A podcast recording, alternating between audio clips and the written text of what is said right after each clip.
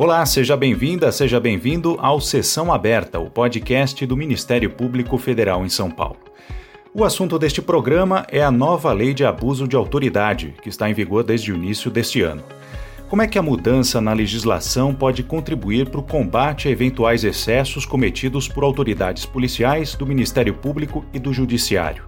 Por que, que a nova lei também merece críticas e qual que é o verdadeiro alcance que ela pode ter na coibição de práticas como a popular carteirada, por exemplo? Quem conversa com a gente sobre essas questões é a Procuradora da República Riana Palaveras, que atua no MPF na capital paulista.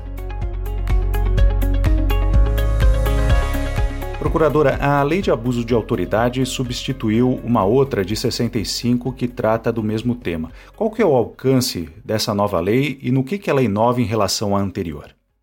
A nova lei de abuso de autoridade, a lei 13.869, que foi aprovada em 2019, ela substitui e revoga totalmente a lei anterior, que é a nossa lei 4898 de 65. Essa lei anterior era, ela era uma lei muito criticada, primeiramente porque ela foi criada justamente nos primeiros anos do governo militar, que foi um governo que caracterizou-se justamente por abusos de autoridade, muitas prisões ilegais, torturas, mortes de jornalistas, de políticos, de artistas, de diversas pessoas. Então, não foi uma lei feita para ser efetivamente aplicada. Essa lei, ela possui uns, umas previsões muito genéricas sobre as ações que deveriam ser punidas, os crimes é, de abuso de autoridade. E as penas também que ela previa eram penas muito baixas, que variavam de 10 dias a 6 meses de detenção. Então, essa lei antiga, depois da Constituição de 88, Muitas, muitos doutrinadores, operadores de direito defendiam assim que essa lei ela não tinha sido recepcionada pela Constituição, porque a Constituição de 88 trouxe vários princípios para a elaboração e aplicação de normas penais, princípios de taxatividade, princípios de proporcionalidade, e esses princípios pareciam não se adequar à forma como estava prevista e, e descrita, as estavam descritas as condutas nessa lei.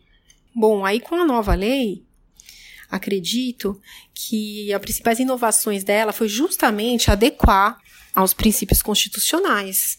Ou seja, ela prevê dessa vez um rol taxativo de ações consideradas como crime e suas penas também são proporcionais aos crimes. Nesse sentido, então, ela se torna uma lei mais moderna e mais adequada às garantias e princípios constitucionais. É, durante a tramitação, a lei de abuso de autoridade gerou muita polêmica, inclusive com manifestações contrárias de entidades é, representativas de juízes e membros do MP, com a alegação de que a nova lei incentivaria a impunidade e fragilizaria o sistema judiciário. Qual é a avaliação da senhora? O texto, da maneira como entrou em vigor, pode mesmo representar um cerceamento às atividades do Judiciário e do Ministério Público? A nova lei de abuso de autoridade ela foi aprovada num contexto político muito peculiar, que havia uma grande tensão em parte dos membros do Congresso por conta das medidas da Operação Lava Jato, que atingiram deputados e senadores influentes. Então, foi nesse clima de tensão que foi debatida de maneira muito célere os termos dessa lei. Inclusive, a lei teve 33 dispositivos vetados pelo presidente da República. E desses 33 dispositivos, 18 tiveram um veto derrubado pelo Congresso. Então, de fato, ela surgiu diante de um forte discurso de retaliação à forma de como estava sendo levado efeito as recentes operações de combate à corrupção. A manifestação de entidades representativas de juízes e membros do Ministério Público se justifica porque uma grande parte das condutas previstas nessa lei dizem respeito justamente à, à sua atuação. E algumas dessas condutas foram descritas com alguns termos muito subjetivos e imprecisos. E essa característica desses tipos é, trouxe alguma preocupação e algum temor de que isso pudesse ser usado para cercear a atividade do Ministério Público e da Justiça. Por exemplo, o artigo 10 fala em decretar condução coercitiva de testemunha ou investigado manifestamente descabida. Ou o artigo 9, inciso 3, fala em deferir, liminar ou ordem de habeas corpus quando manifestamente cabível, dentro de prazo razoável. Então, termos como esse manifestamente, prazo razoável, injustificadamente, estão presentes em várias passagens dessa lei. E ainda é um ter, são termos imprecisos se a gente for considerar a realidade dos operadores do direito, né? Então, houve um justo temor, se é, formos pensar da forma que foi discutida a lei, da forma do clima em que estava envolvido toda essa aprovação, de que esses termos imprecisos pudessem ser usados, né, ou preenchidos de alguma forma que representassem um cerceamento ou uma retaliação à atuação de juízes e promotores. Mas isso ainda são especulações. Essa lei ainda não foi aplicada para a gente ter certeza de como realmente isso vai acontecer. Uhum. A senhora tem uma longa trajetória de atuação na esfera criminal. Na prática, que consequências que a senhora enxerga que essa nova lei pode trazer para o andamento do seu trabalho? É, pode prejudicar? Como é que a senhora analisa?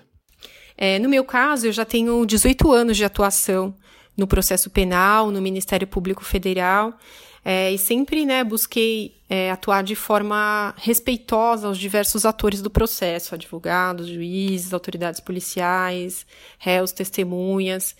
Nunca tive um questionamento é, a respeito de abuso de autoridade. Nem por isso a gente fica, né? A gente deixa de ter alguma preocupação com essa lei e com essa imprecisão de alguns termos e de alguns tipos e de como eles vão ser utilizados. O que a gente espera e aguarda é que, né, essa imprecisão seja preenchida e superada pelos tribunais, pela jurisprudência, que traga um pouco mais de certeza, né, um pouco mais de, de objetividade, para que daí a nossa atuação seja pautada de acordo com o que realmente está previsto na lei. E para isso é muito importante né, que seja observado no, no artigo 1 existe um parágrafo 1 e um parágrafo 2 que contém dispositivos muito importantes que devem pautar essa interpretação de toda a lei.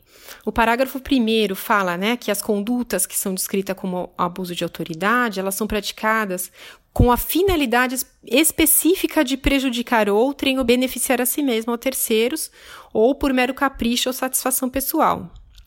E o parágrafo 2 fala que a divergência de interpretação de lei ou na avaliação de fatos e provas não pode configurar abuso de autoridade.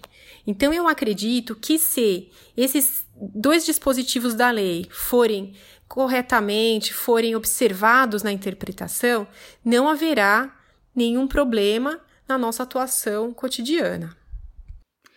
Uma das atitudes mais lembradas quando se fala em abuso de autoridade é a popular carteirada. É, o assunto voltou ao debate agora com um recente episódio ocorrido em Santos, envolvendo o desembargador do TJ de São Paulo, Eduardo Siqueira, que tentou fazer uso do seu cargo para justificar o desrespeito à obrigação de usar máscaras em vias públicas e rejeitar a multa que um guarda civil havia aplicado. É, como é que esse assunto, é, né, a carteirada, é abordado na lei de abuso de autoridade? Quais as consequências previstas para os agentes que incorrem nesse tipo de conduta?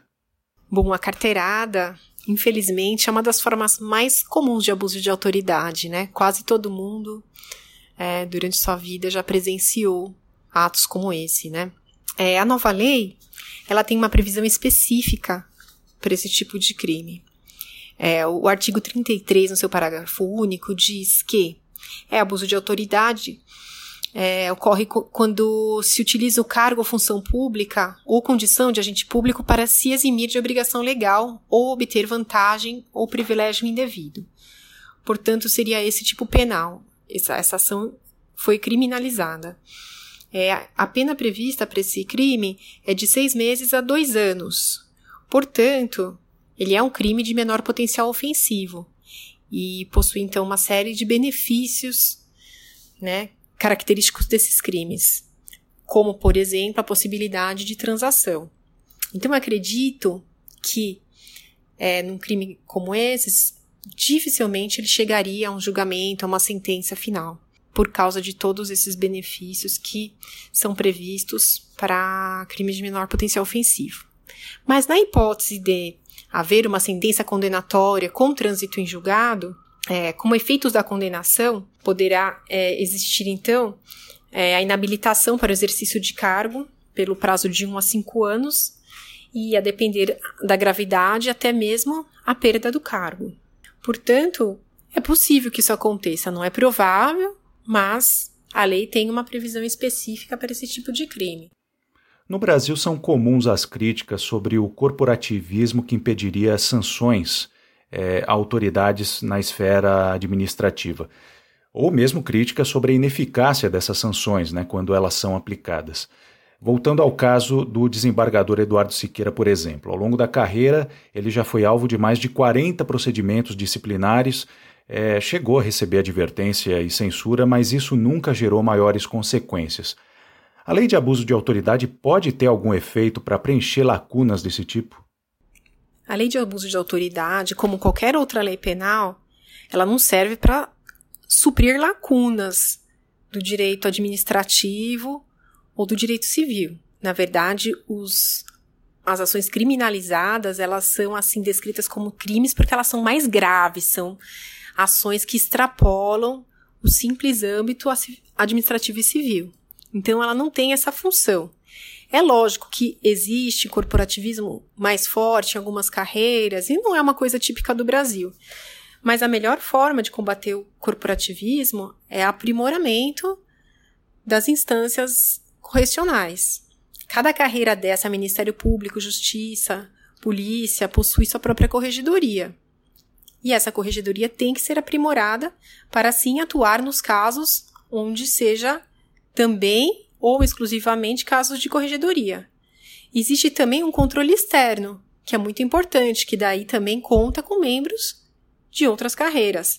O controle externo do, da Justiça, exercida pelo Conselho Nacional de Justiça, do Ministério Público, exercido pelo Conselho Nacional do Ministério Público, e até da Polícia, que ainda não está muito desenvolvido, mas há uma previsão de um controle externo exercido pelo Ministério Público.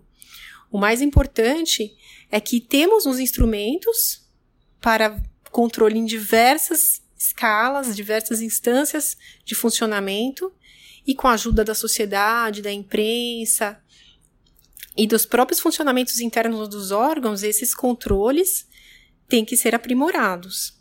Agora, essa lei penal é importante, ela tem que existir, porque existem ações que são realmente mais graves e que o âmbito da resposta da sociedade ela extrapola, ela não é uma resposta simplesmente administrativa, correcional, de controle externo e necessita também de uma resposta penal. Então, são instâncias diferentes. Acredito que uma não vá simplesmente suprir a outra, todas deveriam ser funcionar de forma autônoma e eficiente. E é esse o caminho que a sociedade deve procurar para que realmente a gente tenha uma mudança nessa cultura do abuso. E acredito que nós estamos no caminho certo dessa, da construção dessa sociedade, com participação de todas as pessoas, de toda a imprensa e também de todos os órgãos envolvidos. E acredito que o Ministério Público, no que for o seu papel, está trabalhando e contribuindo para que haja evolução dessas instituições. Essa foi a nossa conversa com a Procuradora da República, Riana Palaveras.